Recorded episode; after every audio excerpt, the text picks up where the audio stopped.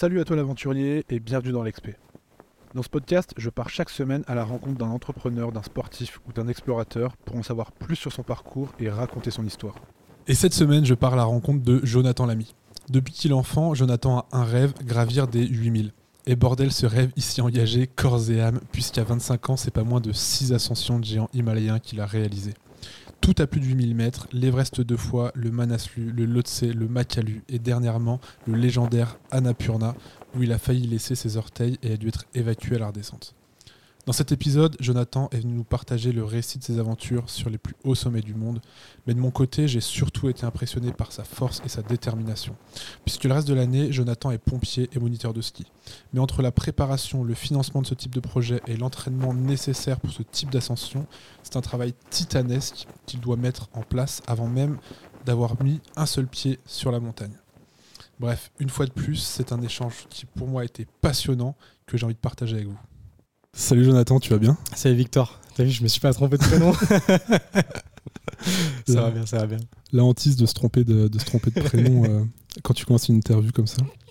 Je suis très content qu'on arrive, à, qu'on arrive à se voir parce que bah, déjà la petite anecdote c'est que bah, moi je viens de pas très loin d'ici donc c'est quand même cool qu'on arrive à faire des interviews euh, juste à côté de la maison et euh, avec des gens en fait qu'on aurait pu croiser puis qu'on on sait- on- enfin on le sait maintenant mais on s'est croisé déjà une fois sans le savoir en montagne reculé juste au-dessus et, euh, et donc je, je suis très content de te, de- de te recevoir que tu me que tu me reçoives Ouais.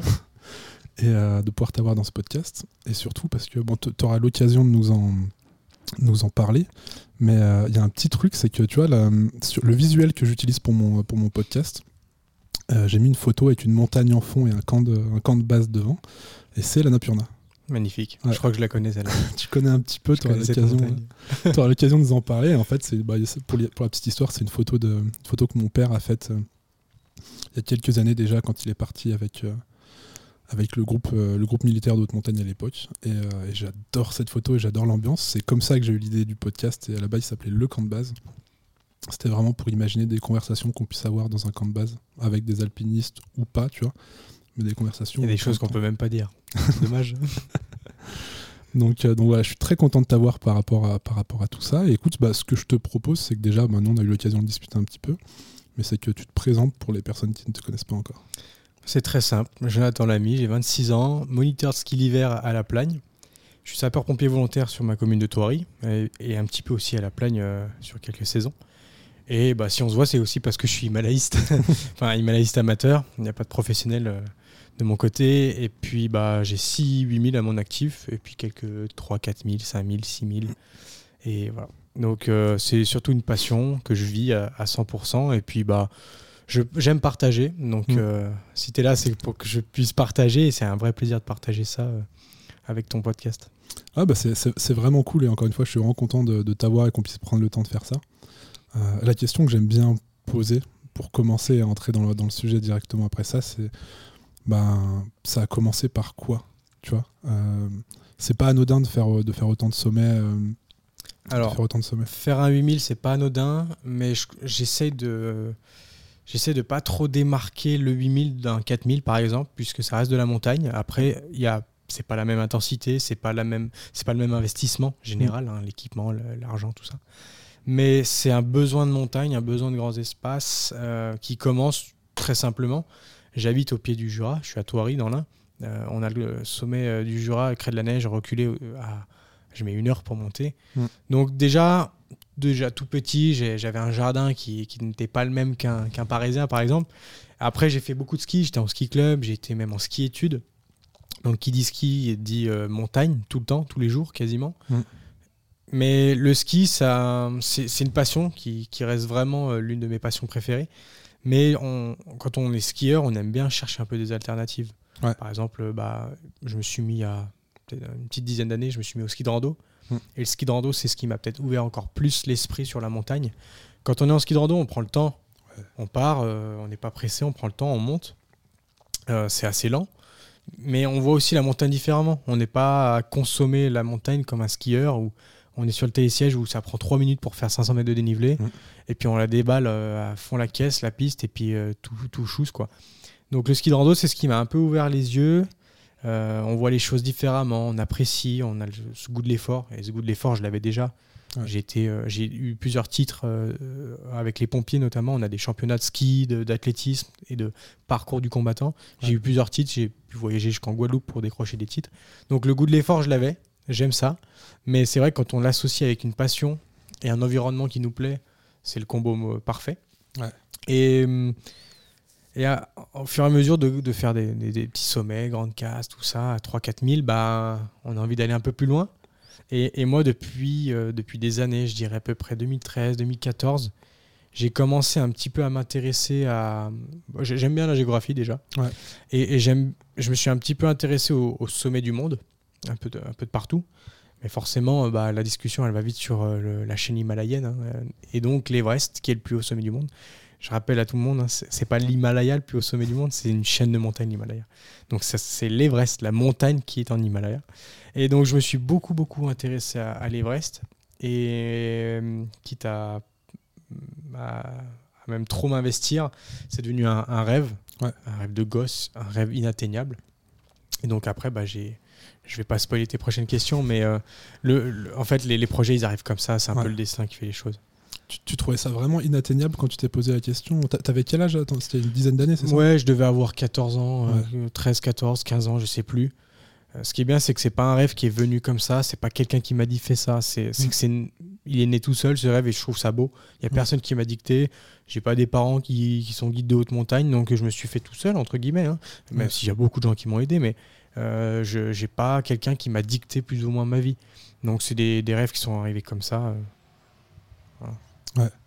Et, euh, et ouais, c'était ça la, la- la question que je voulais, que je voulais te poser. C'était, euh, tu, tu trouvais ça inatteignable? C'était Ouais. quoi le, le c'était quoi Ouais. le cheminement derrière pour que tu arrives à te dire en mode, bah, je vais quand même aller le faire? Parce que comme je dis encore une fois, c'est, c'est pas anodin, même si on, même si euh, ça reste de la, de, de l'alpinisme et tu vois, c'était quand même un niveau supérieur après. Bah alors, quand j'avais 13-14 ans, évidemment, c'était inatteignable. Pour moi, c'était la Lune. À l'époque où j'en rêvais, c'était encore pas connu. hein. Euh, maintenant, euh, on- maintenant, tout le monde est expert de tout avec les réseaux, Internet. Ouais. Il y a encore 10 ans, c'était pas trop connu. Il n'y avait pas Netflix, il n'y avait pas tout ça. hein. Mm. Et donc, du coup, forcément, c'était inatteignable. Moi, je faisais même des recherches sur, sur Google. Je trouvais très peu de photos du sommet de l'Everest. Ouais. Je me souviens, hein, je crois que même en 2009 ou 2010, j'avais fait une recherche pour voir à peu près ce que ce que c'était, la vue de là-haut. J'ai trouvé une photo, mais c'était des pixels, c'était même pas des pixels, c'était des carreaux, quoi. Ouais. Et donc, du coup, on voyait pas vraiment bien. Et un jour est arrivé euh, ce film euh, Everest en 2015, qui a un petit peu mis en image euh, mon rêve, en fait. Donc, je suis immédiat- immédiatement allé le voir, ce film. Et, euh, et j'étais j'étais heureux parce que je voyais un peu plus. enfin, J'avais un peu les d'éclair, quoi. Ouais. Mais évidemment, c'était inatteignable. En plus, quand on connaît un peu les histoires, les premières histoires, les précurseurs, je rappelle que euh, le 29 mai, donc il n'y a pas si longtemps que ça, hein, Mm. juste avant le podcast, le 29 mai, c'était les 70 ans de l'Everest. Et donc, euh, 70 ans, Ouais. les équipements qu'ils avaient, c'était lunaire. Oh. Et ils n'avaient ils avaient pas vraiment de bonnes cartos, ils n'avaient pas les connaissances météorologiques. Donc, évidemment, c'était compliqué à l'époque. Maintenant, ça le devient un peu moins, ça se démocratise. Mais hum, j'ai jamais eu peur. En fait, je, me suis- je me suis mis à rêver, hein, très, très simplement. Donc, un rêve, c'est fait pour ne pas être réali- réalisé. Mm. Enfin, c'est ce que les gens euh, pensent, alors que finalement, un rêve, c'est fait pour être réalisé. Euh, j'ai tout donné, en fait. Je me suis inspiré de, des bonnes personnes. Mais hum, d'un autre côté, je me suis euh, un peu provoqué cette chance-là. Ouais. Après, il y a le destin qui s'en occupe, mais euh, ça demande du temps. ouais. Et puis, j'aimerais bien euh, placer cette phrase. Là, j'ai un ami qui avait fait l'Everest, qui s'appelle Nasser, en 2013. Et, et lui, dans sa conférence, il dit euh, qu'à l'époque, hein, quand il n'avait pas fait l'Everest encore, il voyait ces mecs-là un peu comme des marathoniens, parce que lui, quand il était gamin, un marathonien, c'était un peu son idole. Mm. Tu vois, c'était. faire un marathon, c'était un peu surhumain. Il a grandi, il a mûri, il s'est entraîné, il a fait un marathon. Mm. Il est devenu la personne dont il rêvait. Ouais. Et là, c'est assez marrant puisque on a reproduit la même chose quand je l'ai rencontré pour la première fois en 2018, ce gars, Nasser. Donc moi, j'avais jamais fait l'Everest, lui, il l'avait fait. Ouais. Mais moi, je le voyais comme le pape, comme le Messi, comme Ronaldo, comme tout ce que tu veux, comme quelqu'un que tu admires. Je me suis dit, de ses propres yeux, il a vu l'Everest, il a fait l'Everest. J'étais à deux doigts de me mettre à genoux devant lui. On, s'est rencontrés, en fait, très simple. Et c'est lui qui m'a un peu mis les pieds sur terre en me disant, non, mais attends, sais, il faut deux bras, deux jambes, mais encore, il y, en a, il y a un gars euh, qui a réussi à gravir l'Everest sans ses jambes, enfin avec des prothèses. Ouais. Donc au final, qu'est-ce qu'il faut? Il faut de la détermination, un peu de connaissance, un peu de technique. Ouais. Et donc maintenant, c'est marrant parce que je me dis, je suis la personne dont je rêvais être il y a quelques années, et que je prenais pour un, un surhomme. Ouais, mais c'est mais c'est c'est exactement ça et j'adore cette euh, j'adore cette euh, cette idée, tu vois. C'est un peu ce que j'essaye de faire avec le podcast et, et c'est ce que je me rends compte au fur et à mesure, tu vois, au fur et à mesure des invités, plus t'en vois, plus tu te rends compte que bah, qu'il y a ce discours-là de se dire en mode bah tout le monde, même euh, la personne qui te, qui te faisait rêver, tu vois, bah lui avait des rêves, il y a des personnes qui font Il y rêver. a quelqu'un qui l'a fait rêver forcément. Il y a quelqu'un qui l'a inspiré. toujours On n'est pas, on n'est pas Dieu. on- Moi, j'ai jamais, euh, j'ai toujours gardé les pieds sur terre, et encore Mm. plus depuis que j'ai fait ce que j'ai fait, parce qu'en fait, on apprend vraiment à relativiser. Et au final, euh, bah, quand je suis au, Né- au Népal, je suis au milieu de, de- de mes amis népalais qui sont de l'ethnie Sherpa. L'ethnie Sherpa, c'est des gens qui sont super costauds physiquement. euh, et, et ces gars-là, bah, ils ont fait euh, Dandy, Daddy Sherpa, mon grand frère de cœur, il a fait 14 fois l'Everest. Et moi, je l'ai fait deux fois, puis je suis la star du, du coin. En fait, c'est un peu le, c'est un peu l'envers du décor. C'est, euh, Ouais. on est mélangé avec des gens qui mériteraient beaucoup plus que nous, mais eux sont dans l'ombre, eux ils sont juste bah, là pour vivre, euh, ils font leur argent, puis voilà. Et, et nous, on est un peu les stars. Donc c'est ce qui me fait aussi beaucoup redescendre sur terre, Mm. malgré ce que beaucoup de gens pourraient penser après, quand, après avoir fait un sommet pareil que, que l'Everest ou d'autres. On évoquera après.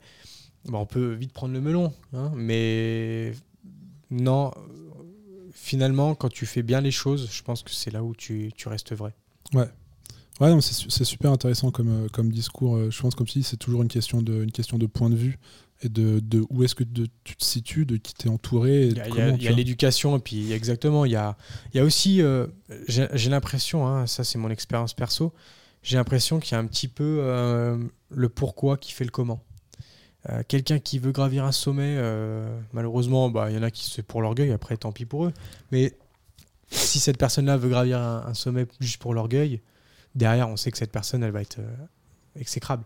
Ça va, être, euh, ça va être très difficile, ça va être ingrat pour les autres. Parce qu'il n'y a que son ego qui va parler.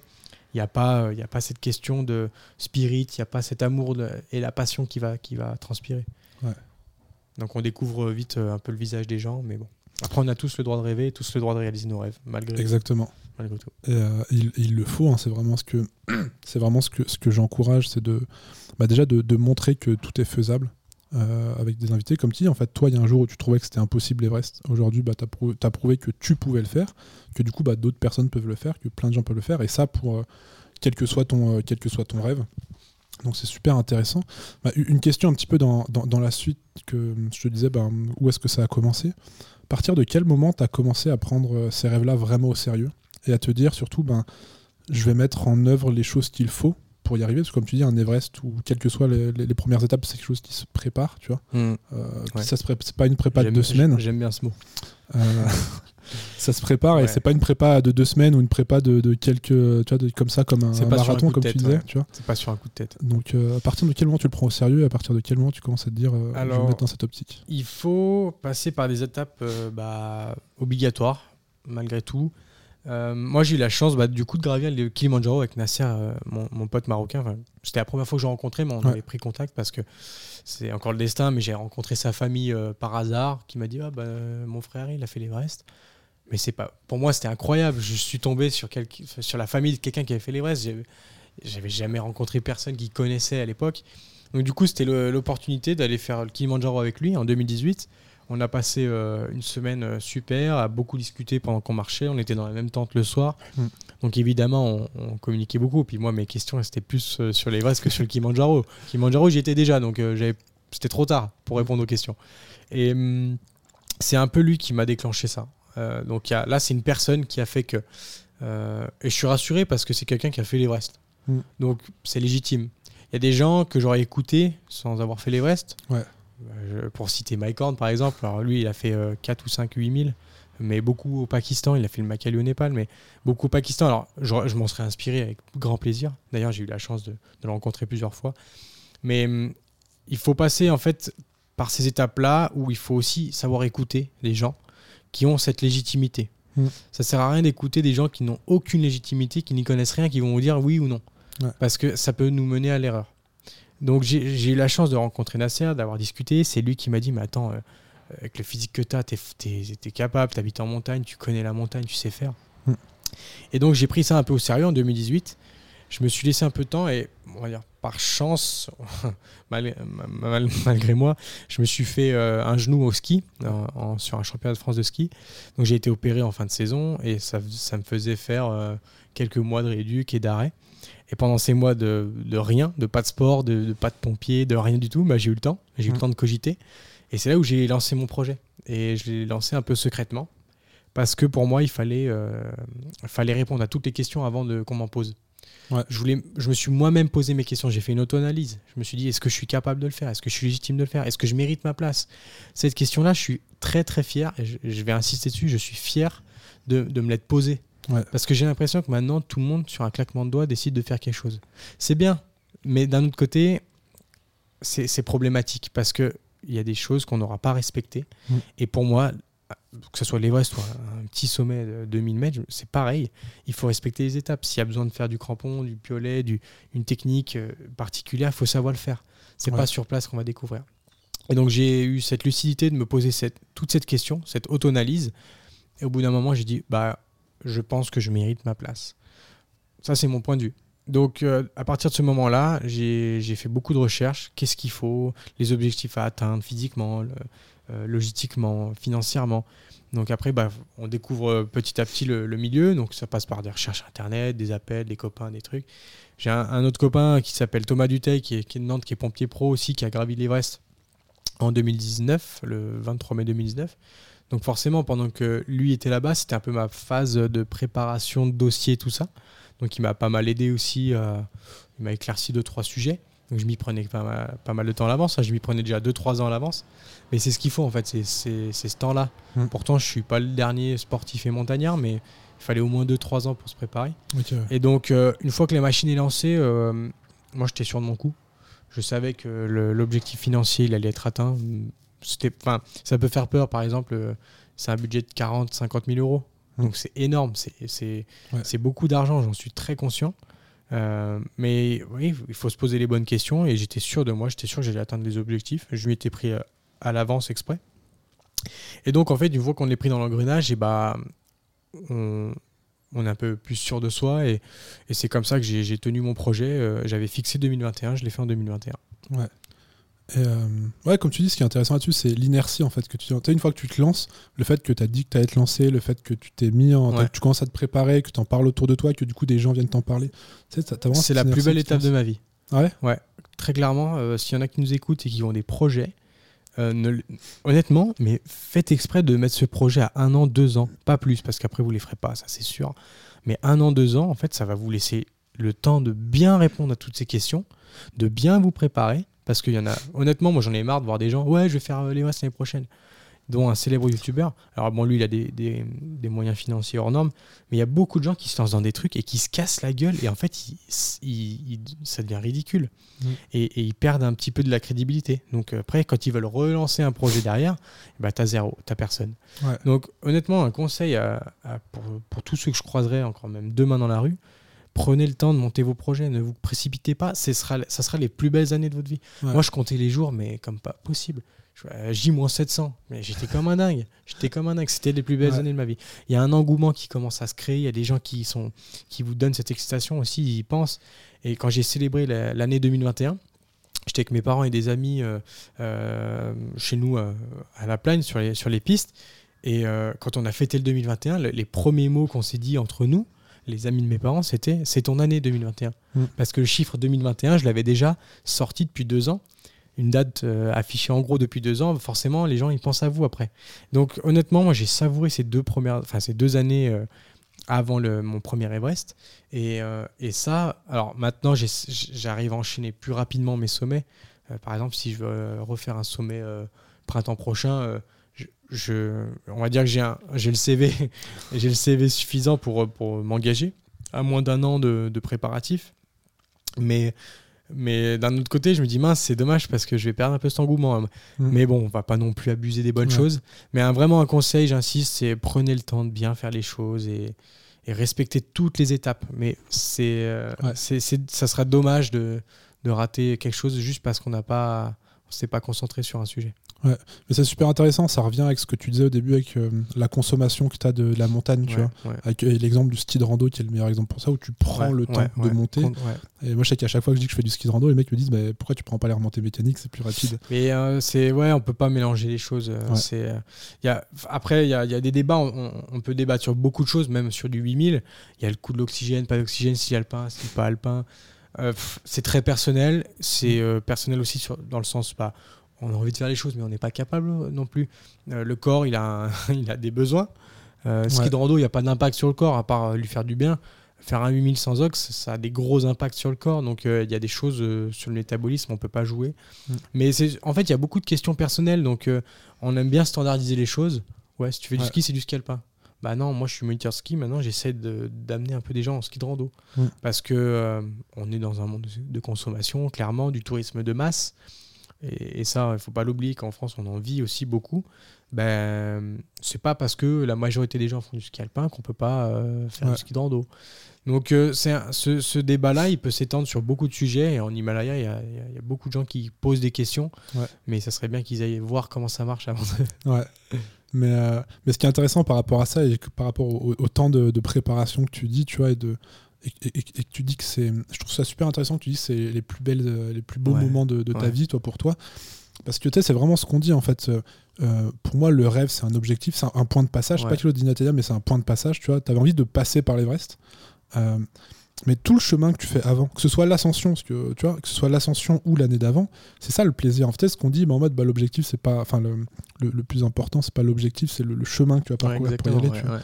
Et, et ce que je trouve super intéressant, euh, c'est vraiment ça, c'est comment tu vas prendre du plaisir en te Ouais. préparant, parce que, comme tu dis, bon, bon l'Everest, en l'occurrence, quand tu y es sur place, tu passes un petit moment quand même, tu vois. Oui, tu as le temps, mais tu es, déjà dans, la- dans, le, dans, le, dans, le, dans le flow. Quoi. Mm. Donc t'es- c'est un peu comme dans une compétition. T'es- moi qui ai fait beaucoup de ski, tu as le sas de départ où Ouais. tu as tout le monde qui se pisse dessus. euh, t'es es là, t'es- t'en peux plus. Tu as la dame qui gueule euh, dossard 1, 2, 3, 4 dans l'ordre. Une fois que tu es dans, la, dans le rang euh, qui attend le départ, bon, tu es, au stress maximum. Une fois que tu es dans la cabane et que c'est à toi de partir et que tu as les bâtons euh, de l'autre côté du- de la baguette, tu as, une retombée. Ouais. Tu es, déjà concentré dans ta course. Donc en fait, quand tu es déjà là-bas, euh, quand, quand je suis, par exemple, quand je suis parti, du moment où je suis dans l'avion, je suis parti, je suis, de- Ouais. je suis là-bas. Je suis déjà sur l'Everest. Il y a la phase, euh, la veille, euh, je suis encore là en train de finir mon sac, ben là je suis au stress maximum. Mais hum, maintenant, j'ai quand même cette sagesse qui fait que je commence à me détendre, que j'ai aussi, bah voilà, j'ai un peu d'expérience, donc euh, malgré, euh, malgré ça, ça, mes parents ils, ils sont toujours stressés, mais, mais moi j'arrive à garder ce calme et tout. Ouais. Ça, c'est l'expérience qui va venir. Mais euh, c'est quand même excitant de se dire voilà, j'ai un bon stress qui est là. C'est quelque chose que j'attendais depuis des années, c'est maintenant quoi. Et limite, euh, t'es presque déçu, tu dis putain, c'est ça y est, c'est maintenant. Ouais, J'ai tellement aimé cette vie d'avant que bah là, ça y est, c'est c'est le grand bain. J'ai attendu ça depuis deux ans et puis là, ça en deux mois, ça va être, ça va être passé. Quoi. Ouais. Donc c'est, c'est, il faut apprendre à, à- à savourer les choses. C'est c'est aussi ça qui m'a fait du bien dans ce projet, c'est que bah j'ai vu les choses un peu différemment, Mm. euh, surtout quand je suis revenu. Mais tu apprends à apprécier. Ouais. Euh, mais de tout, tu t'apprends, tu, tu apprécies tout. Ouais. Un bol d'eau, tu vas l'apprécier. Une bouteille d'eau, euh, je- au 4, euh, à 8000 mètres, je l'aurais acheté 50 euros. La, la petite bouteille d'eau Evian. Ah, je te jure. T'appré- T'apprécies tout de, de la vie, en fait. euh, fait, ouais. c'est c'est- c'est ce qui fait du bien. Et tu vois, justement, en, parlant d'apprécier, en parlant d'apprécier bah, la préparation, euh, ces 2-3 ans, ça correspond à quoi concrètement euh, quand, on parle, quand on parle de préparation? Bah, alors moi, je vis beaucoup dans la saisonnalité, donc Mm. euh, tu sais, l'hiver, le SF, euh, au ski. Donc en fait, moi j'ai cette particularité, particularité de, de vivre en saison et ce qui rend un peu les choses très dynamiques.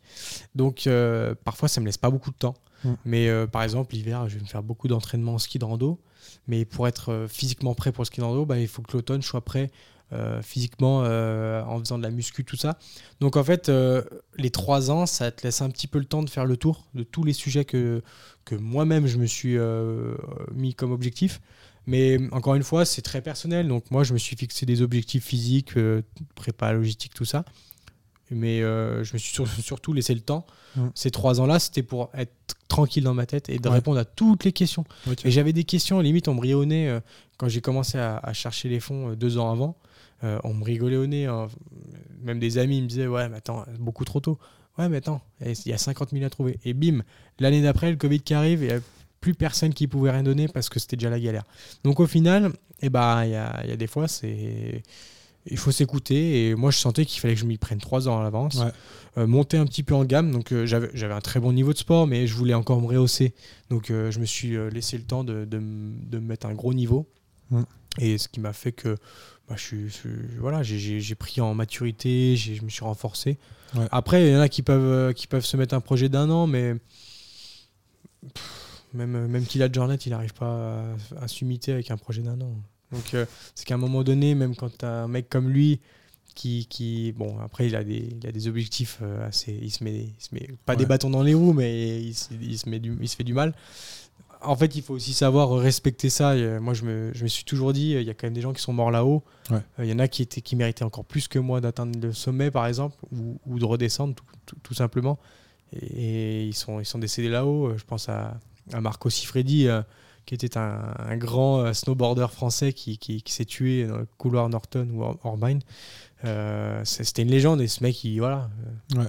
il est mort là-haut. Alors qu'il y en a, ils, ils savent même pas dans quel pays ils sont au Népal euh, quand ils gravissent l'Everest et puis, euh, puis ils arrivent en haut, en bas. Ouais. Mais bon, ils ont claqué 100 000. C'est ouf. C'est en fait c'est comme ça. Donc il y a des fois on a moi en tout cas j'ai cette, cette lucidité de me poser euh, plein de questions, de limite trop psychoter. Ouais. Mais ça c'est ma ma personnalité. Hein. Euh, c'est pas parce que j'ai fait 6 8 000 que euh, demain si je monte au Mont Blanc je vais pas euh, dire merde putain qu'est-ce qu'il faut comme euh, comme truc. Ouais bah c'est comme ça. C'est euh, Ouais. je suis moi je suis quelqu'un de très soucieux mais euh, mais en 3, ans je me suis laissé bien le temps c'est cool. Ouais. Mais tu vois, c'est super intéressant ce que tu dis. J'avais, posé la question à un de, un de mes invités, à Jonathan Labarre, justement, euh, qui a fait pas mal bah, d'alpinisme. Et je lui posais la question de, de sa gestion de la peur, justement. Et, et il me parlait de ça. Il me disait, en fait, euh, tu le, elle disparaît jamais vraiment, mais tu arrives à la dompter. Et, et au final, bah, tu vois, toute cette question que tu poses, c'est ce qui fait que bah, tu n'oublies rien au final, ou que tu vas être prêt, Ouais. ou que ci ou ça, tu vois. Bah, Mike Horn, il dit souvent euh, les questions elles viennent en chemin. Euh, T'as que 10% des réponses avant de partir et tout le reste ça vient en chemin. Alors, euh, c'est la seule fois où je, où je suis pas d'accord avec lui. Lui, c'est, il est dans une autre catégorie par exemple, donc il est inspirant, mais là-dessus, on peut pas rivaliser. Il faut s'en inspirer, mais tu peux pas imiter quelqu'un comme lui. Donc c'est compliqué, mais moi je suis quelqu'un qui aime bien répondre à 90% des questions avant Ouais. et 10% de chance sur place. Parce que t'as pas vraiment la place au hasard en fait là-haut. Euh, Oui. euh, je, je pense à. Là, j'essaie de penser à des anecdotes, mais rien que le bout de scotch sur les bâtons. Alors, nous, ici, on, on le fait parce que moi, sur, en ski de rando, je me verrais plus partir en, en ski de rando sans ce petit bout de scotch sur- qui entoure mes bâtons parce que je sais que ça peut me dépanner, ça peut me sauver une, journée de ski. Mais là-bas, qu'est-ce que je vais en faire du scotch? Et ben en fait, ça m'a sauvé, ça a sauvé des collègues qui commençaient à se planter les crampons dans la, dans la combi. La combi, elle commençait à, à perdre la plume. Si tu perds la plume, t'as froid. Si t'as froid, tu, tu chopes des gelures. Si tu chopes des jours, tu, tu te fais amputer ou tu meurs. rapide. Donc en fait, c'est des petits détails que bah, c'est peut-être mon côté pompier aussi, tu vois. Ouais. Je suis dans la prévention, je suis dans la, l'anticipation aussi, puis l'adaptation. Donc Mm. euh, a- il n'y a jamais deux interventions qui se ressemblent. Et c'est un peu, c'est un peu un point fort que j'ai développé et que je mets en place même en montagne. Donc je, je prends à cœur toutes les petites choses, tous les petits détails. J'aime bien anticiper. Donc j'essaie de pas laisser trop le hasard. Après, bah voilà, tu as besoin d'expérience de toute façon. Donc euh, euh, même en faisant 4-5 fois le Mont Blanc, bah, ça m'a pas suffi pour euh, apprendre certaines choses que j'ai apprises à l'Everest en 3 jours. Ouais. Parce qu'on n'est pas dans le même environnement, on n'a pas Ouais. la même altitude, on n'a pas les mêmes problématiques. Les températures au Mont Blanc, mais- ou même le vent, par exemple, le vent au Mont Blanc, euh, euh, s'il y, a 40, euh, s'il y a 42 vents, moi j'y vais pas, c'est mort. À l'Everest, s'il y a 40, c'est le jour J, hein. c'est le top, hein. Putain, c'est Ouais. Club Med. Donc euh, il y, a, il y a plein de choses à prendre en compte et il faut adapter par rapport au contexte. Ouais, non, mais c'est super intéressant et, et comme, comme tu dis, en fait, il y, a- il y a plein de questions. Et je pense que c'est ça que veut dire Mike, des fois aussi, pour essayer de- de- d'entrer dans sa tête. C'est de se dire, il y a des trucs que tu t'en rends compte qu'une fois que tu es. ouais, mais ça c'est le beau, ça c'est beau, mais il y a plein de choses qu'il faut penser. à. Ouais. Et c'est ça, tu vois. Et c'est d'où, bah, la préparation, tu vois. C'est une certaine manière de se mettre en route, de se préparer, tu vois. C'est, euh, imaginons, tu avances tout doucement vers ce chemin, vers le, vers le sommet, tu vois. C'est un petit peu, un petit peu ça aussi. Et du coup, on va, on va y venir parce que moi, j'ai, hâte que quelqu'un me raconte euh, à quoi ça ressemble une ascension de, une ascension de l'Everest. Euh, tu nous parlais tout à l'heure de, bah, de, la, de ta préparation du sac et quand tu pars dans l'avion, tu es déjà, t'es déjà dedans. Comment ça se passe là-bas? Parce que bon, bah, pour ceux qui ne connaissent pas forcément, comment ça se passe une ascension de l'Everest? Alors l'Everest, euh, bon, moi j'ai fait deux fois l'Everest. Ouais. Je l'ai pas dit, mais j'ai fait deux fois l'Everest en moins d'un an. Euh, en 355 jours euh, bout à bout, j'ai fait l'Everest. Donc ça, ça se ressemblait presque à 100% ces deux expés, mais chaque expé est différente. Ouais. Euh, j'ai fait d'autres sommets qui, qui sont plus compliqués par rapport au contexte géo, euh, euh, géographique, euh, comme le Manaslu qui est assez isolé, euh, où il pleut, où c'est assez humide, c'est un peu mousson sur les bords. Mm. J'ai fait bon, l'Otse qui est à côté de l'Everest, donc ça, on va dire que ça se ressemble pas mal. J'ai fait le Makalu qui reste une montagne assez euh, aussi délaissée, donc assez compliqué. Mais le, un sommet qui, qui me marque, euh, même sur le bout de mes orteils, j'en reviens de. C'était il y a moins de- d'un mois et demi. J'ai fait la Napurna là, le Ouais. 16, euh, 16 avril 2023. Euh, chaque expé est différente. Alors l'Everest, ce qui est bien, c'est que euh, moi, je m'étais très intéressé. Je t'avais dit, hein, c'était mon rêve. Donc, du coup, je connaissais tout par cœur, mais tout de chez tout. Ouais. J'étais même devenu un geek de ça. Donc, euh, tous mes potes d'expé, ils, me posaient- ils venaient me voir pour me poser plein de questions. Ça, c'est quoi? Ça, c'est quel sommet? Ça, Mais je savais tout sur tout. Donc, je me suis retrouvé dans une situation où bah, j'étais confortable. Euh, alors déjà, je je peux le faire dans l'ordre, hein, mais quand tu arrives à Katmandou, bah, moi je suis passé par euh, Dadendi Sherpa, qui est un grand frère. Donc je suis pas par une expé euh, commerciale classique où tu as un numéro, tu vas à l'hôtel, Ouais. il te ramasse et hop, tu montes et go. Euh, moi je dors chez l'habitant, je suis chez lui, donc il est venu me chercher. Donc euh, déjà quand tu arrives, tu es accueilli comme un, comme un frère, quoi. donc c'est c'est super agréable, tu manges à la maison, ils sont très accueillants, c'est des gens bienveillants et ça c'est incroyable. Donc du coup, euh, quand tu arrives là-bas, tu es déjà détendu, tu vois, tu es, t'es comme à la maison. Donc euh, t'as pas de stress parce que tu fais confiance à ces gens qui font tout pour toi. Après, quand tu pars, bah, du coup, euh, pas- vraiment typiquement pour l'Everest, c'est euh, c'est assez bien fait euh, puisque le trek de l'Everest, du camp de base, hein, parce qu'il y, a- il y a des gens qui disent qu'ils ont fait l'Everest, mais en fait, ils précisent pas qu'ils ont fait le camp de base de l'Everest. C'est l'un des treks les plus pratiqués au monde, euh, si ce n'est le, le plus pratiqué au monde. Il y a peut-être, euh, cette année en tout cas, il y avait euh, près de 1000 personnes par jour qui partaient pour ce trek. Donc c'est une vallée très touristique euh, qui commence à... bah, c'est un parc national, hein, le Sagarmatha, donc c'est assez riche comparé au reste du pays. Donc il y a pas mal de petits lodges. Donc les lodges, c'est des petits refuges gardés, comme on a en France, où tu es super bien accueilli. C'est gé- c'est génial, c'est un petit esprit de cabane gardé, c'est génial. Donc tu as des lodges, tu as des villages, tu as plein de villages, mais c'est pas du fake. Ouais. C'est des villages habités. Alors il y a quelques villages assez hauts où ils sont habités que le- les saisons touristiques, sinon après les mecs redescendent sur Katmandou. Mais tu vas passer à travers des villages, tu vas passer euh, devant des écoles, des gamins qui te font coucou, namasté. Tu vas, tu vas vivre un peu à la népalaise pendant euh, une petite semaine jusqu'à arriver au camp de base, donc qui est à 5400 mètres. Donc tu pars de 2008, tu fais 5004 en 7 jours. Donc c'est une belle balade, c'est pas physique, c'est euh, tranquille. Donc moi en 2021, j'ai mis 10 jours. Donc, parce qu'on a voulu apprécier, on s'est laissé du temps Namche Bazar, qui est un peu la capitale des Sherpas. Ça ressemble, c'est un peu le Chamonix, quoi. Et, euh, mais on s'était laissé le temps. J'étais allé me balader au camp de base du, du, de la Madablam, au camp de base du Pumori. On a vraiment apprécié. Et en 2022, par exemple, je l'ai fait en 3 jours et demi. Euh, parce que j'avais un peu essayé de tirer les dates euh, pour je, fallait que je- gagne de l'argent, fallait que je gagne ma vie aussi. Donc j'ai travaillé au maximum puisque j'avais déjà cette expérience. Je, me- je savais que en venant mi-avril, ça suffisait plutôt que de venir début avril. Et hum, j'ai un corps qui s'acclimate super bien en fait, donc je gagne beaucoup de temps par rapport à ça. C'est sûrement l'âge, la physiologie qui fait, hein, qui, et l'entraînement. Mais donc du coup, en 2022, euh, je me suis dit, bah, je vais essayer d'optimiser un petit peu mon temps de travail parce que euh, je, je- je vais perdre un mois de, de travail quand même. Et du coup, euh, 2022, rien à voir, je pars trois jours et demi sur le trek avec Dandy. euh, on portait toutes nos affaires, donc euh, voilà, 22 kilos sur le dos, euh, c'est déjà pas mal, c'est déjà bien, hein, franchement, 22 kilos, Ouais. faites-les. Et camp de base en trois jours, et au bout de 10 jours de France à, au Népal, j'étais à J'étais déjà au camp 3 à 7100 mètres, à travailler, à, à remettre un peu à plat pour qu'on puisse mettre les tentes quelques jours après. Et j'ai fait l'Everest en 29 jours. Donc ce qui reste euh, assez peu euh, pour passer de... Bon, pas zéro parce que ici euh, à Touari, je suis à 500 mètres d'altitude. Mais passer de 500 mètres à 8848 en 29 jours, c'est bien. Ouais. Sous assistance à partir d'oxygène à partir de 8000 mètres. Puisque depuis, depuis de- 2020, enfin, j'ai fait le Manaslu sans oxygène, ça je l'ai pas dit, mais je- pour moi c'est pas obligatoire de dire qu'on fait des trucs sans oxygène. Ouais. Après, c'est personnel. Mais j'ai réussi à atteindre le sommet euh, du Manaslu qui est euh, à 8163 mètres euh, sans oxygène. Et du coup, depuis ce jour-là, je me suis dit, bah, je vais essayer maintenant de monter jusqu'à 8000 sur tous les sommets sans oxygène. Hmm. Donc l'Everest euh, euh, 2022 sans oxygène. Donc euh, chaque année a une problématique. Par exemple, 2021, on a eu le Covid au camp de base. Ouais. Donc ça, ça paraît fou, mais moi, ça m'étonne pas. Du moment où il y a l'homme, il y a toutes les problématiques qui vont avec. Donc du coup, en 2021, on chope le Covid euh, au camp de base. Euh, et ce qui fait que sur euh, les 7 qu'on était dans l'équipe, on a fini à 2. Donc c'est cool, euh, on pouvait même plus jouer au Uno, tu vois. On, on était emmerdés. Mais je t'avoue qu'on était plus stressé qu'autre chose à la fin parce que quand tu vois tes potes partir, évacuer en hélico, parce que bon, les mecs ils étaient à plat ventre, hein, ils pouvaient plus respirer. Ah ouais. Euh, tu te dis, bon, c'est quand mon tour. Donc, euh, tu commences à voir les mecs partir. Tu dis, bon, allez, c'est bientôt mon tour. Au final, j'ai tenu bon avec un autre, un, un autre pote. Là, on a tenu bon. Et euh, bah, on a fait le sommet. Alors, on, on est, on est monté doucement, camp par camp, pour aller faire le summit push. Euh, parce qu'en fait, il y avait un- une sorte de cyclone en Inde qui nous faisait un peu souffler sur les tentes. Là. Ouais. Donc, on est resté bloqué trois jours au camp 2 à 6500 mètres. On est resté bloqué deux jours au camp 3 à 7000 mètres.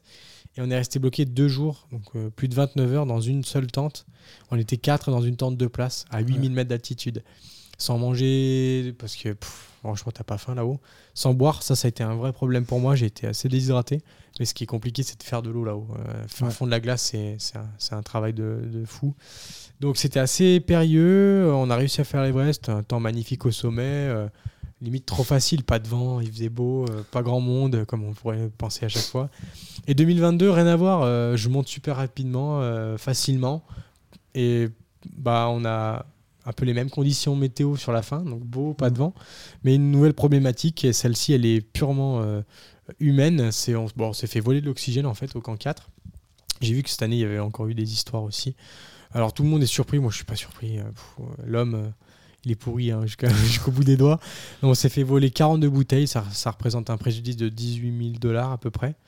Euh, 42 bouteilles à, à 8000 mètres, autant te dire que c'est un peu un crime. Donc j'ai eu la, j'ai eu peut-être le culot de dire euh, par mon message, par, par message satellite sur mon Garmin, j'ai- que j'ai posté sur Facebook, j'ai mis, euh, bah, en gros euh, cette équipe-là, parce qu'on savait qui c'était, donc j'ai cité le nom de l'équipe. J'aurais pas dû, mais c'est pas bon de citer les criminels en France, mais j'ai cité ces, ces gens-là en disant que c'était des criminels, et là j'en ai pris plein la gueule parce que non, c'est pas bien de dire ça. Mais derrière, ils auraient juste pu nous tuer parce que à 8000 mètres, t'es dans une zone de la mort. À partir de 7500 mètres, t'es dans la zone de la mort. Donc c'est un peu comme si t'arrives au fond de la mer, tu stockes un- des, des bouteilles d'oxygène au fond de la mer et t'arrives au fond de la mer, il n'y a plus rien. Bah, tu fais comment pour remonter? Bah, Là, c'était pareil, tu fais comment pour redescendre? Ouais. Donc euh, moi, j'ai, j'étais leader de l'expédition en 2022. Donc du coup, j'ai un peu pris les choses à cœur. Je dis, bah, très bien, euh, sur les 5 bouteilles que j'ai payées, mais je sais que j'en avais pas besoin de 5, mais t'en payes toujours un peu plus. Ouais. Parce que je suis pas un Superman, donc euh, puis je suis pompier, donc j'aime bien aussi venir en aide. Ben, sur les 5 que j'ai payées, j'en ai utilisé qu'une seule. Une, Ouais. une et demie, parce que j'en ai gratté une demi euh, au sommet, j'en avais plus. Donc euh, j'ai dû en redonner aux autres. Euh, donc c'était assez compliqué parce que c'est euh, triste hein, d'en arriver là, mais quand tu arrives là-haut, c'est la seule chose dont tu n'as pas envie de- d'entendre parler, c'est de, de ça en fait. Ouais. Tu peux te dire, bon, bah, j'ai perdu ça. Non, non, mais un vol, quoi, tu peux pas. Ouais. Donc du coup, on a dû s'adapter. On a gravi euh, l'Everest le, le 13, euh, le 13 mai 2022. Mais un temps de dingue, incroyable. Puis après, je, je suis redescendu. Euh, bon, j'ai j'ai quand même deux collègues de l'équipe qui ont perdu des, des orteils, enfin non, des doigts, pardon. Ils ont eu des gelures assez bah, graves euh, via le, le manque d'oxygène, via le- l'environnement, le, le froid, le, c'est le contexte général. Mais donc du coup, ça, hum, voilà, ça fait quand même mal de se dire, voilà, j'ai- Ouais. j'ai deux collègues euh, qui, qui perdent des, des doigts. Moi, tout va bien. Puis j'ai enchaîné le Macalu, le quatrième plus haut sommet du monde, euh, le cinquième pardon, le plus haut sommet du monde, euh, quelques jours après. Alors qu'en 2021, j'avais enchaîné avec le Lhotse le lendemain, qui est le quatrième plus haut sommet du monde. Donc à chaque fois, j'essaie de faire des doublés parce que c'est des sommets que j'avais envie de faire et, et ça me fait en fait euh, gagner du temps sur le, fait, sur le sens où j'ai pas besoin de me réacclimater. Par exemple, Ouais. si je veux retourner maintenant faire un sommet, bah, je suis obligé de repasser un mois et demi pour m'acclimater, reprendre l'avion. Donc là, après, on va te parler de bilan carbone. Donc j'essaie de faire attention, même si on est, euh, je suis loin d'être irréprochable Ouais. par rapport à ça. Mais euh, tout ce que je peux faire ou ne pas faire, j'essaye. Ouais. ouais. Donc euh, voilà un peu euh, les- le, le mood Everest, mais j'aimerais quand même citer la- la- que, que je viens de finir, qui c'était assez compliqué. J'ai eu des gelures aussi Ouais.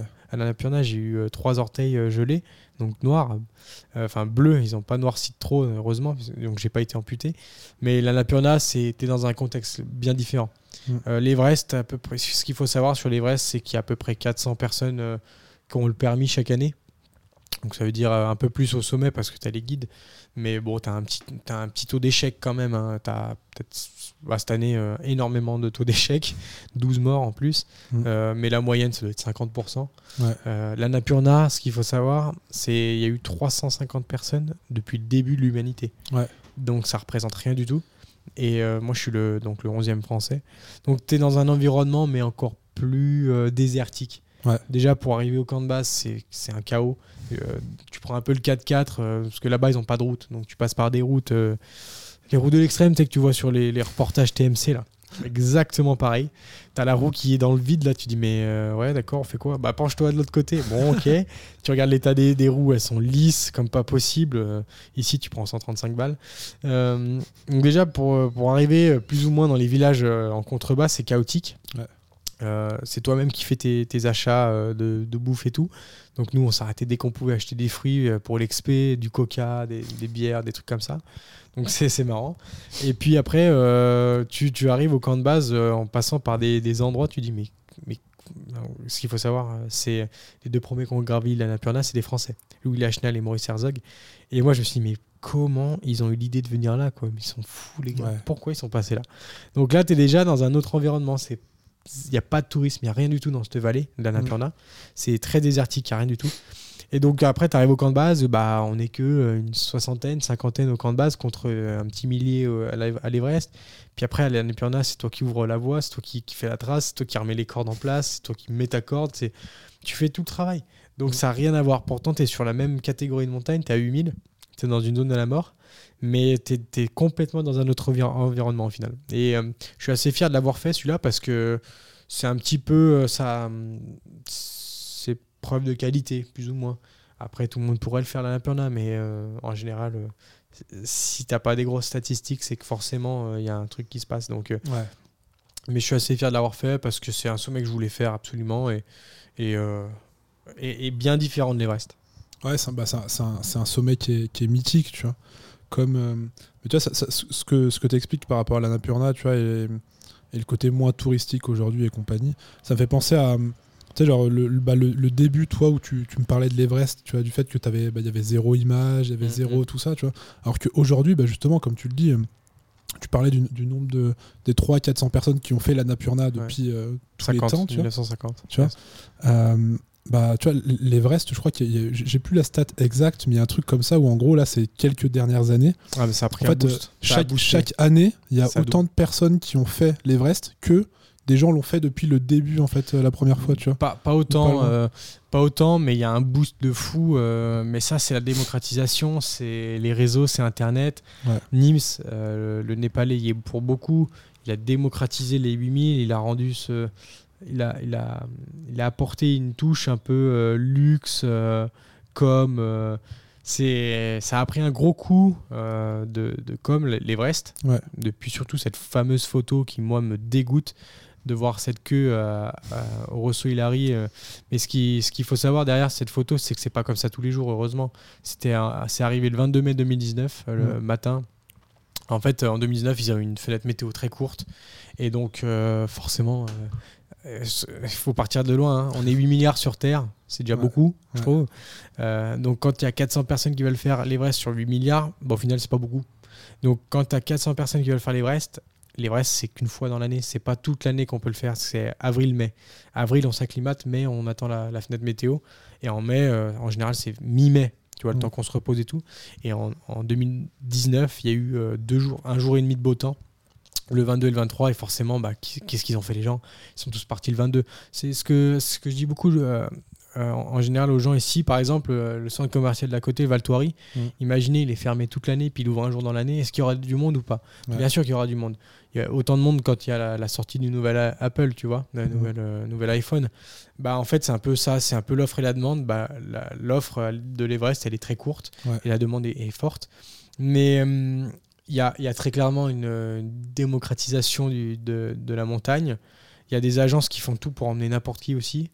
Euh, malheureusement, on peut presque pas leur vouloir parce que c'est un peu leur commerce. Moi, je suis pas népalais. Mm. J'ai pas le droit de vote au Népal, donc j'ai- le droit de fermer ma gueule, c'est juste ça.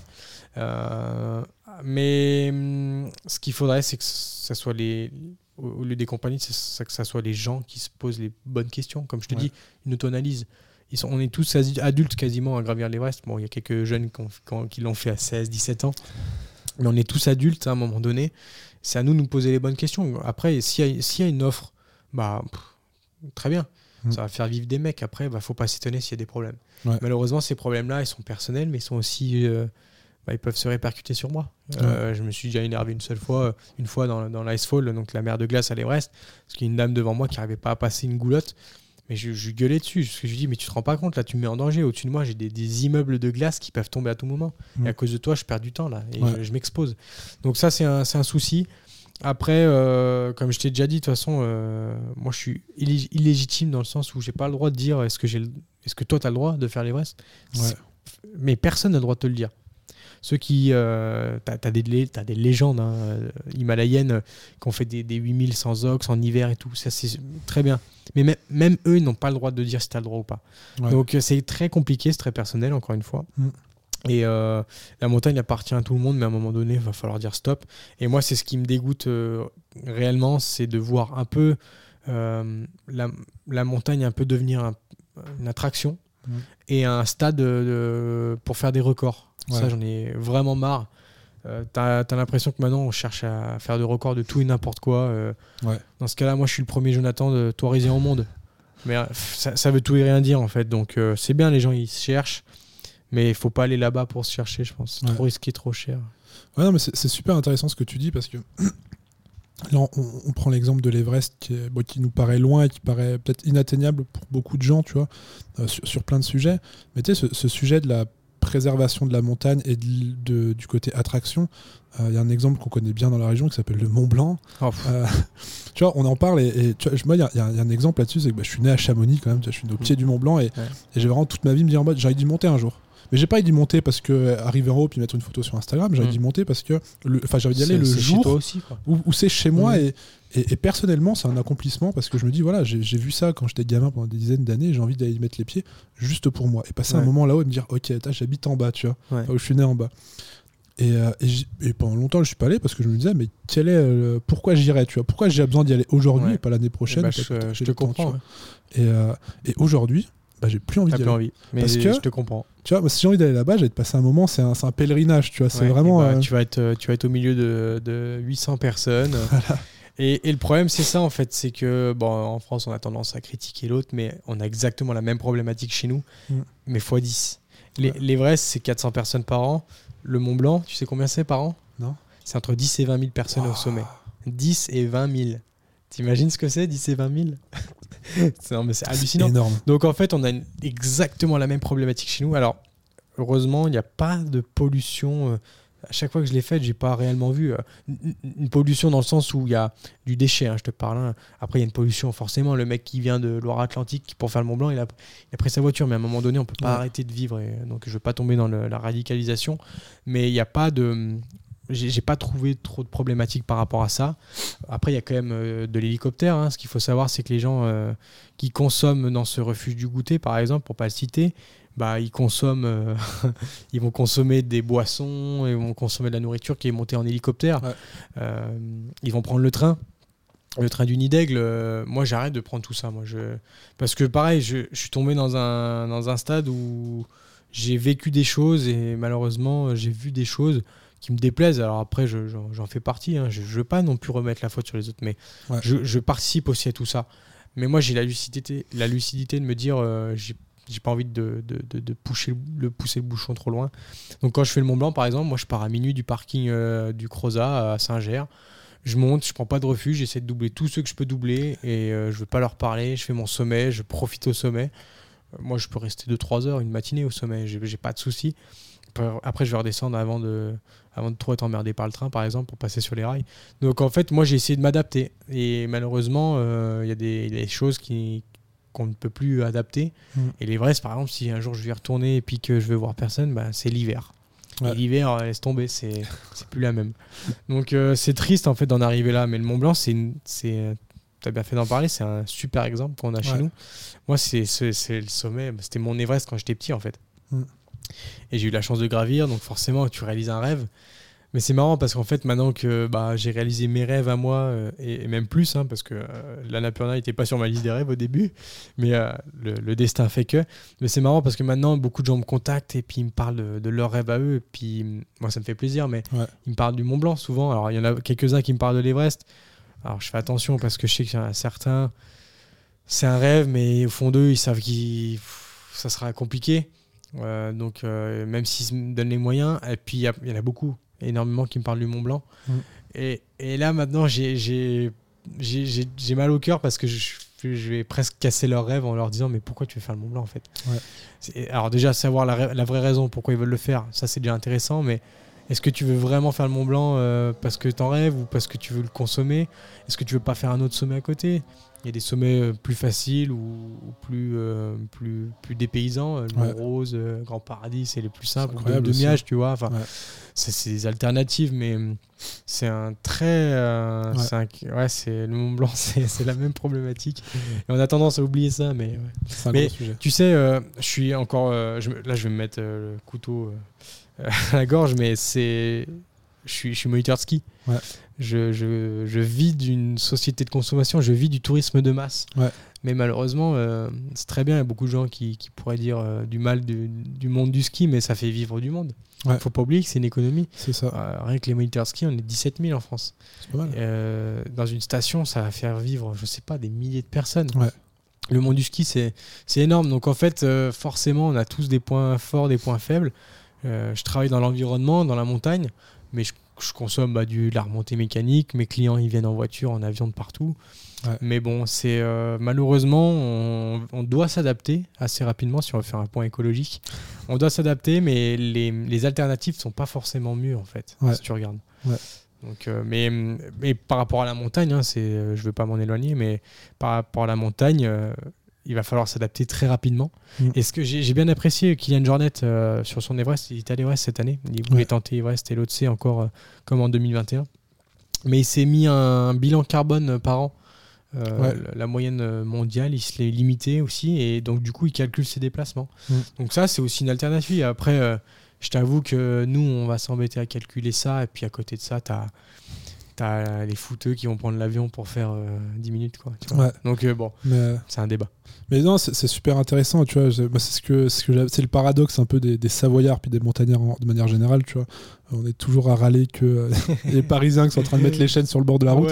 Mais quand tu vis en station et pour avoir bossé en station, bah, les Lex à côté, bah, c'est ce qui te fait vivre. Exactement. Donc c'est très drôle, mais aussi justement c'est là où je trouve que, en tant que montagnard de manière générale, et d'autant plus bah, quand tu le médiatises et quand tu fais des choses comme tu disais qui font rêver je pense, comme tu dis, même, même par rapport au Mont Blanc, par rapport à l'Everest, à tout ça, tu vois, il y, a ce, y a ce devoir derrière de.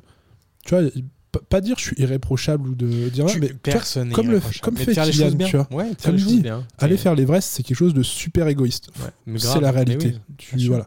Mais ok tu le fais montre-le comment tu le fais montre-le comment tu peux essayer de faire les choses mieux comment tu peux comment tu peux être de toute façon du moment où tu t'exposes euh, sur les réseaux tu es obligé de te justifier. Moi j'ai pris le j'ai pris le risque de, de, partager mes aventures mais pour moi c'était même pas un problème. C'est euh, je, me devais de le faire euh, par rapport à mes partenaires qui me suivent, par rapport aux gens qui m'ont aidé, mm. qui ont cru en moi, mais aussi par rapport à ma génération. On vit dans une génération de, qui est très médiatisée. Maintenant, on se filme pour faire une petite danse. J'ai bougé mon coude à droite et à gauche et je me filme. bah, moi, je me suis dit, bah, go, euh, j'ai envie de partager cette aventure-là parce qu'il y a dix ans en arrière, j'aurais aimé euh, rencontrer ou voir ça aussi. Donc, c'est un peu une revanche que je prends sur, sur ce que j'ai pas pu voir. Mais forcément, tu t'exposes. Alors moi, j'ai la chance, c'est que les gens euh, qui me suivent sont bienveillants, mais forcément, tu as des gens qui, qui sont butés sur une idée ou sur une image qu'ils ont vue, ils ne savent même pas de quand elle date. Donc euh, c'est un peu à moi, mais c'est mon rôle et je le prends euh, à cœur et avec plaisir, je l'accepte et je l'assume. Mm. Je suis l'ambassadeur de l'Everest. Je l'ai fait, je suis ambassadeur jusqu'à la fin de mes jours. ou jusqu'à la prochaine génération, parce que ça, ça peut changer. Peut-être que dans 20 ans, l'Everest, ça sera encore. Il y, aura une cabine qui va monter jusqu'à 6005. Donc, on ne sait pas. Donc, euh, je suis l'ambassadeur jusqu'à ce qu'il euh, y ait un gros changement. Mais j'en suis fier. Euh, c'est beaucoup de travail. Il faut être pédagogue et patient parce que forcément, on a des idées reçues. Mais moi, si j'ai fait ça, c'est pas pour, c'est pas pour me justifier, c'est pour moi. Et, et, du moment où, où, je fais ça pour moi, pour mes rêves, bah, j'ai j'ai pas besoin de, me justifier. Après, bah, j'ai essayé d'aider au maximum. le, j'ai un projet que j'ai essayé de rendre au, mieux euh, sur tous les aspects. Par exemple, euh, j'ai des partenaires qui me donnaient du matériel, donc je faisais des demandes supplémentaires de lunettes de soleil de chez CB, et c'était pour équiper les, les, guides, tu vois. Donc j'ai eu 14 paires de lunettes catégorie 4 pour les équiper. Euh, j'ai le SF qui me filait des vestes en plus pour que je, je, leur donne. Ça leur fait des grosses vestes de ski, la marque Colmar, tu vois, des marques qui coûtent cher, quoi. Donc à chaque fois, j'essayais de, de, venir au Népal sans les, sans les mains vides, quoi. Mm. Euh, je leur apportais des chaussettes polaires d'un partenaire JLF, euh, des gants. J'essaie vraiment de faire les choses au mieux pour eux. Mm. Et il y a un autre côté aussi, moi, qui me tenait à cœur, puisque je suis pompier. Depuis tout jeune, euh, quand j'étais JSP, j'ai entendu parler de l'œuvre des pupilles des sapeurs-pompiers. Donc c'est l'ODP, c'est les orphelins des sapeurs-pompiers. C'est une association qui aide et qui parraine tous les jeunes qui ont perdu leurs parents en service commandé ou hors service commandé. Donc en France, il y en a plus de 1500. Et moi, depuis que je suis tout jeune, euh, jeune sapeur-pompier, bah, je suis un peu dans ce monde-là parce qu'on chaque année on donne quelque chose. Et là, je me suis dit, attends, je vais faire un projet qui va générer beaucoup d'argent. Si j'arrive à faire une sorte de bénéfice, euh, s'il me reste de l'argent à la fin de, ce projet, bah, c'est pour eux. Donc j'ai créé une asso qui s'appelle Rendez-vous au sommet au pluriel, qui est devenue un peu ma devise depuis des années. C'est un peu, un peu comme Christine Jalin, chacun son Everest, que tu dois peut-être connaître à Chamonix. Hein. tu la rencontres d'ailleurs, elle est super sympa cette dame. Et donc du coup j'ai créé cet asso qui, qui, sert un peu à récolter des fonds. Donc je vends aussi des articles euh, dispo sur ma page Facebook. J'ai un livre, j'ai fait un, un livre-album que, qui m'aidera aussi à reverser des sous euh, pour l'ODP. Et donc, du coup, en 2021, j'ai reversé 5500 euros pour, pour l'œuvre des pupilles. Et donc, chaque année, j'essaie de, de, mettre un petit billet. Alors, je ne veux pas me marier avec eux parce que j'aimerais aider beaucoup de gens. C'est pas possible. Mais euh, j'essaie d'aider voilà, euh, au maximum et au mieux. Mais j'ai rendu ce projet complet parce que c'était un projet à la base individuel, comme on l'a dit. Mm. Mais d'un autre côté, il y a tellement de gens qui m'ont aidé que ce projet, il n'est pas que pour moi en fait. Il est pour plein de gens. Ouais. Mais euh, c'est super intéressant et tu vois, j'ai souvent le, sujet, cette discussion. Bah, à partir du moment où tu, partages quelque chose sur Internet, tu deviens un, créateur de contenu, tu vois. on appelait ça des influenceurs avant, mais maintenant on appelle ça un peu plus, des, un peu plus des créateurs de contenu. Ça, je trouve ça beaucoup plus, beaucoup plus beau.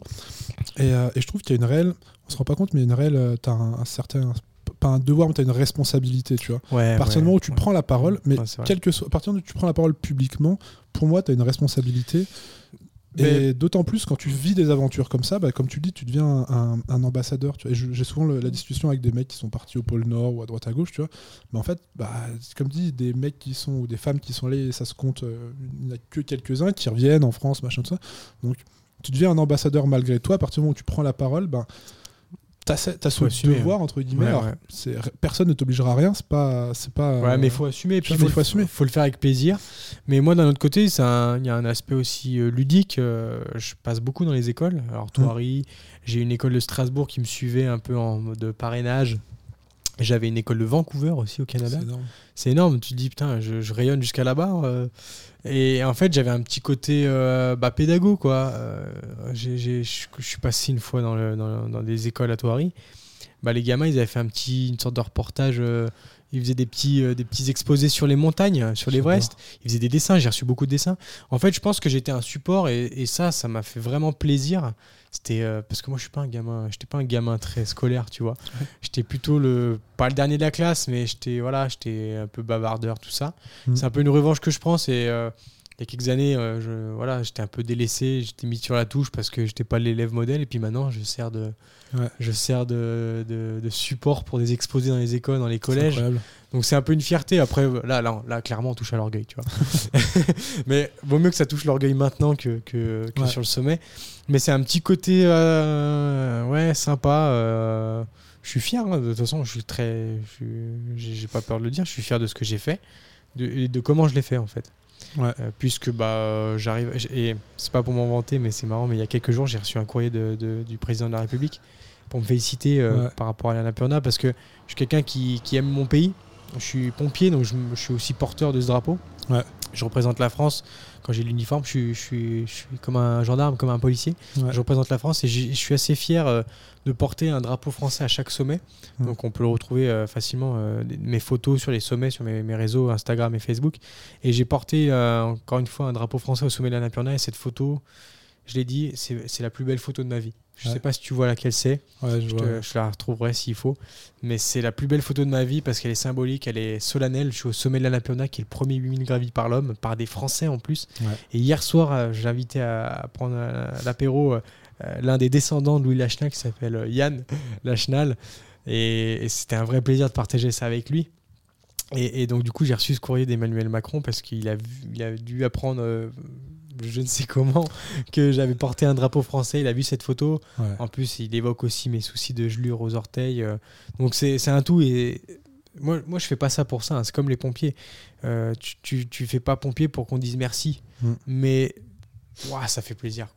Et euh, quand j'ai reçu ce courrier, franchement, j'étais ému. Je me suis dit, c'est une reconnaissance auquel je m'attendais pas. J'avais pas besoin. Hein. encore une fois, pour moi, la reconnaissance, c'est de, faire un sommet, d'en revenir vivant et entier. Ça, c'est déjà la reconnaissance de la montagne. Hein. c'est déjà le karma. Mais hum, quand tu as un courrier comme ça, tu dis, ouais, là, je, je, gagne des points au niveau moral.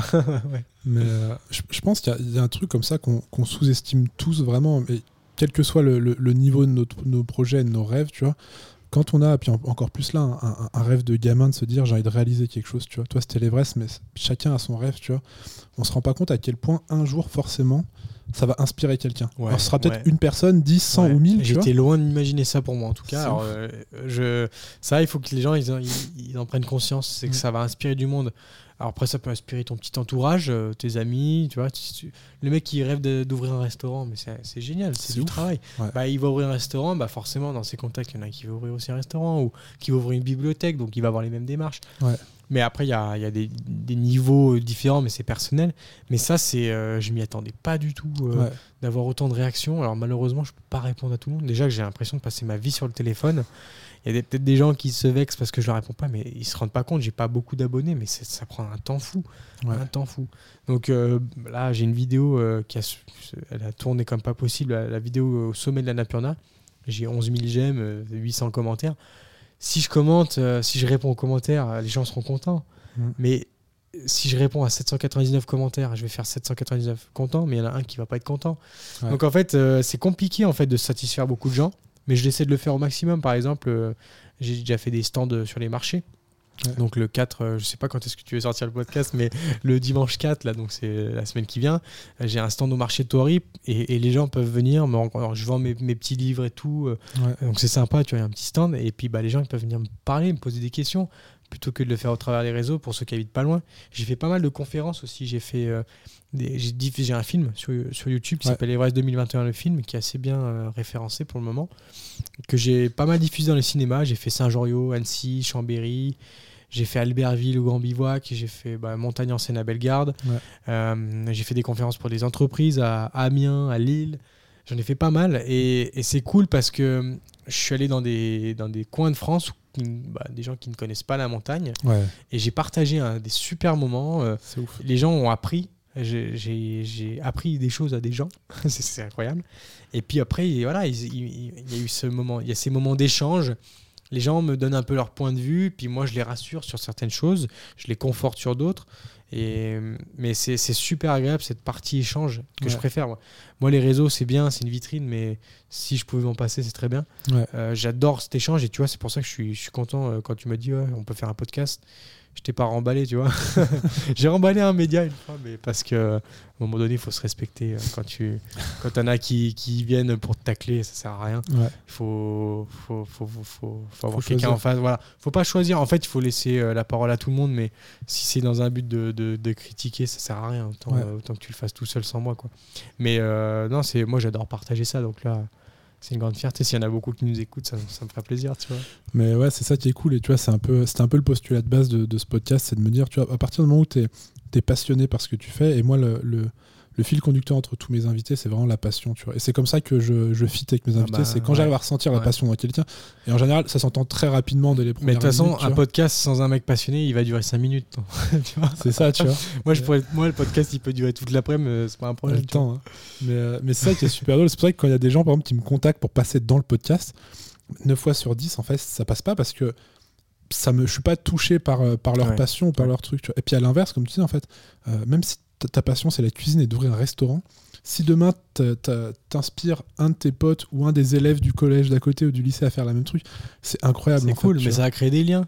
C'est ça qui est génial. Ouais, non, mais c'est euh, c'est le destin qui fait les choses. Il faut, faut respecter les étapes. Il faut forcer le destin un, petit moment.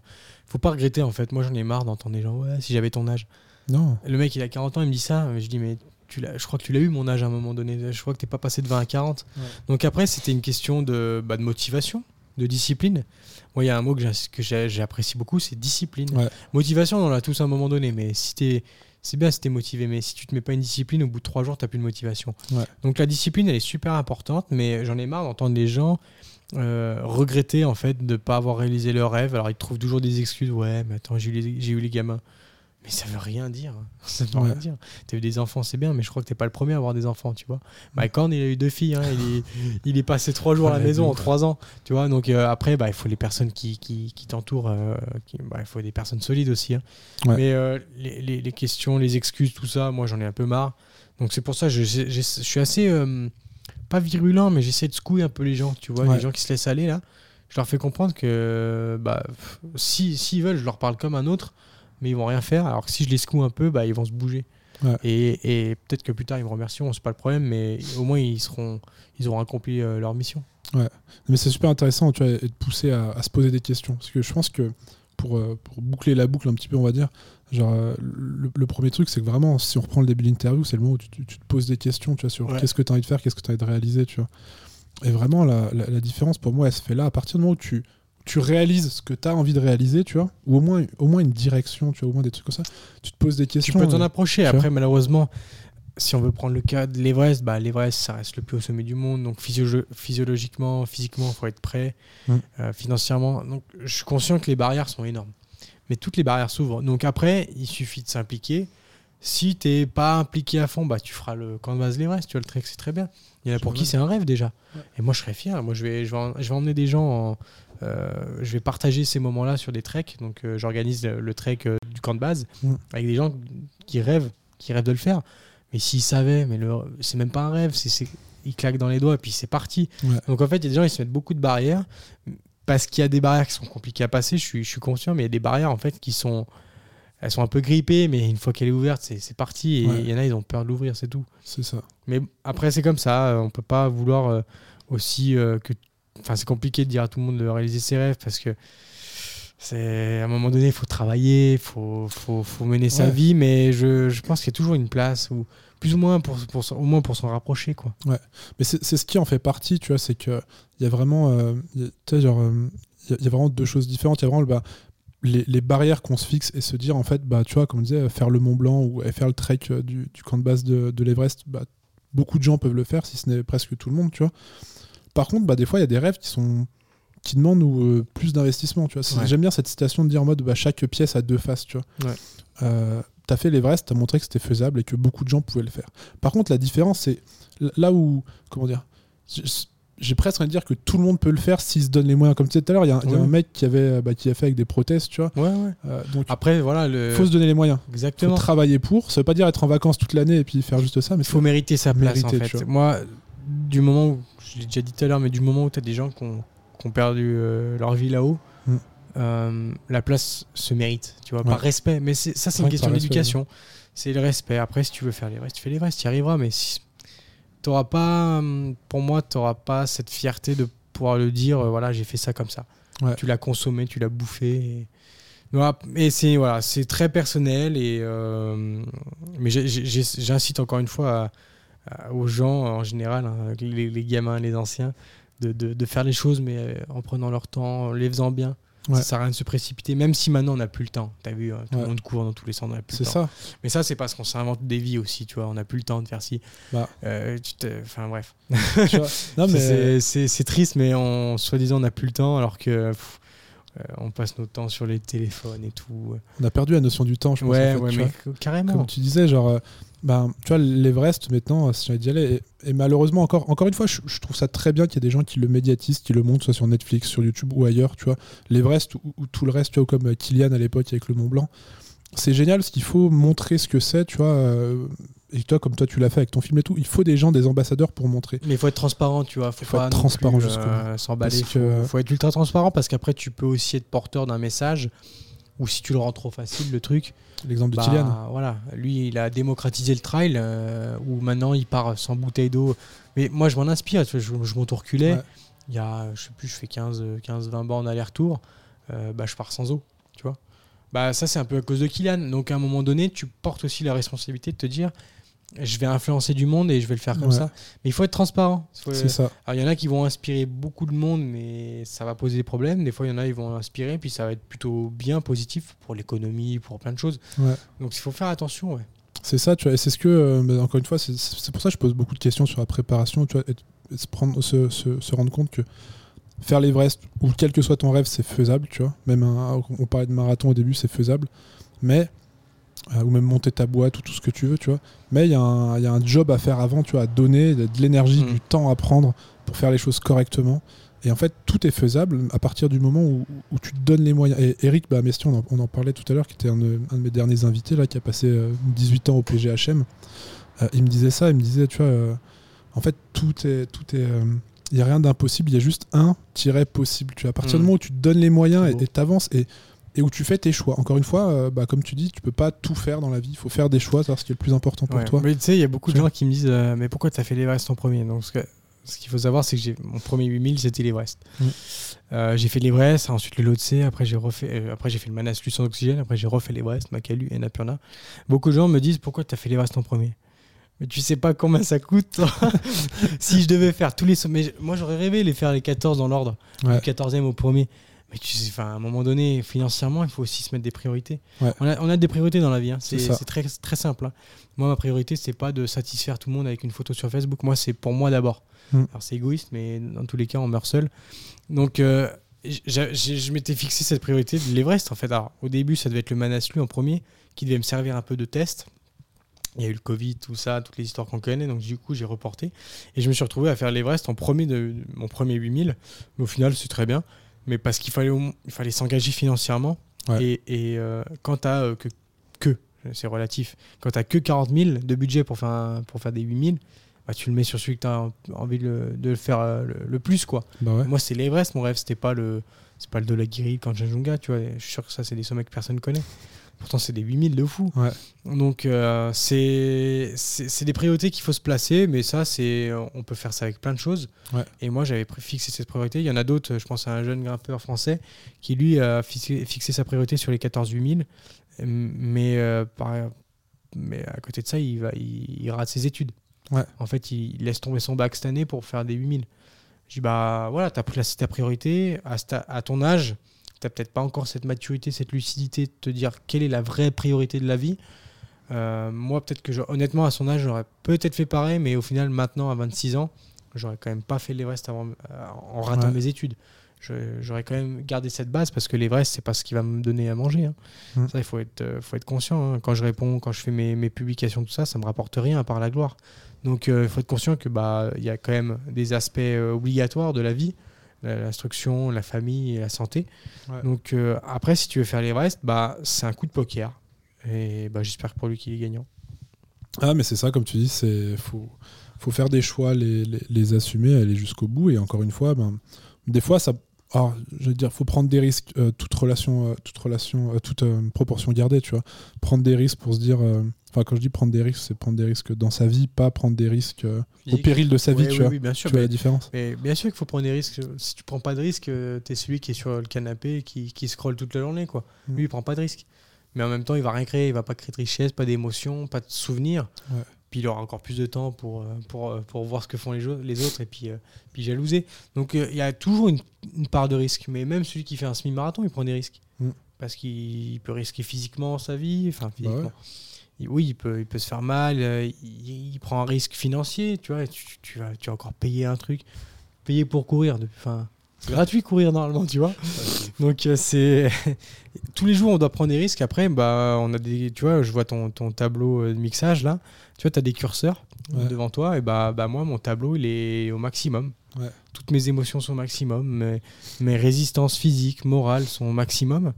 Mais il y en a d'autres, il faut savoir respecter aussi, c'est que bah, eux, leurs leurs limites sont basses. Ouais, Et bah, pour eux, c'est déjà bien, tu vois. ouais c'est ça. Pour eux, euh, monter au reculé, c'est un exploit. Alors que c'est à 1007, pour moi, c'est ma, c'est, c'est ma balade euh, du dimanche. Ouais. Sans, sans, sans, sans dénigrer certains trucs. C'est, chacun a sa vision des choses.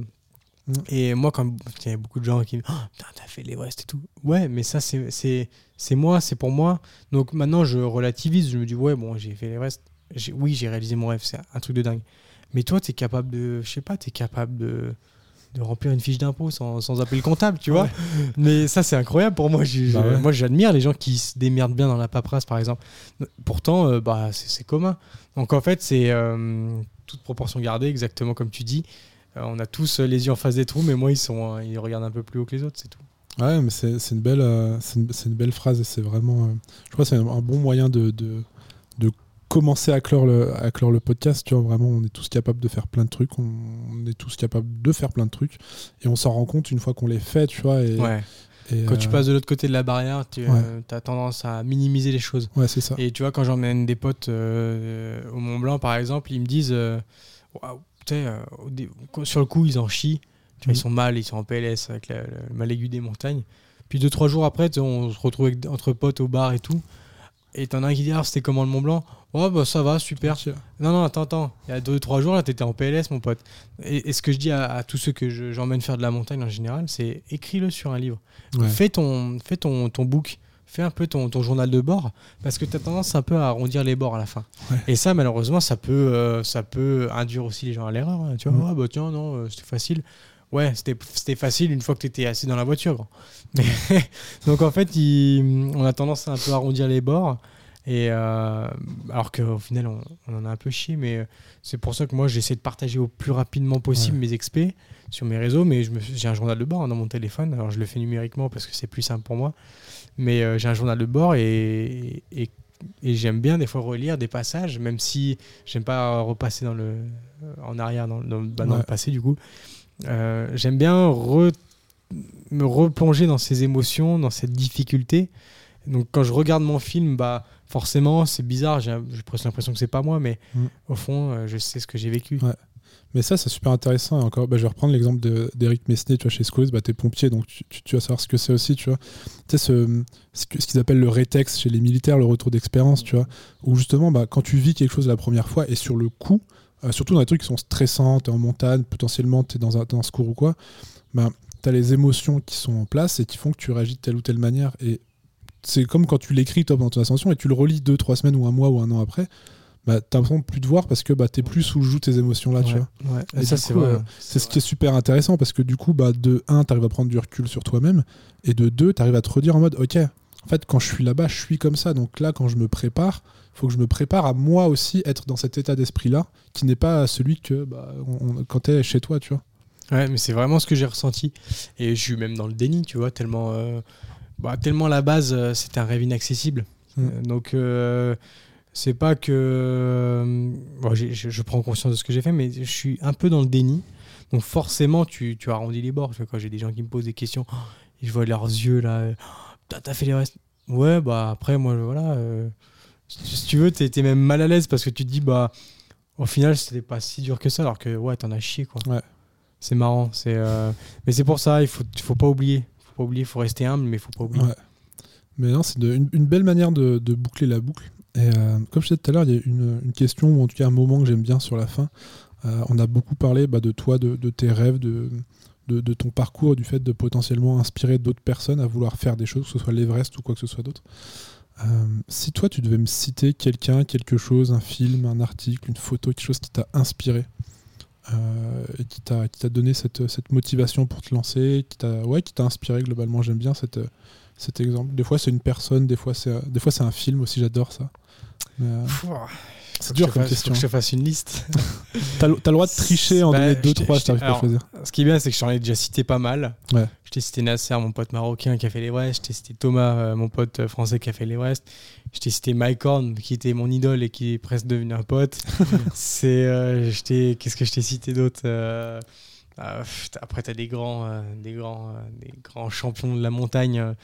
Mais ce qui m'a inspiré, consommer quelque chose, quelque chose que si demain, tu vois, quelqu'un qui écoute ce podcast pourrait euh, aller regarder, consommer ou. Euh, tu, me pièges là. C'est dur comme question. Alors, je, sais pas, ce qui m'a inspiré, il y a.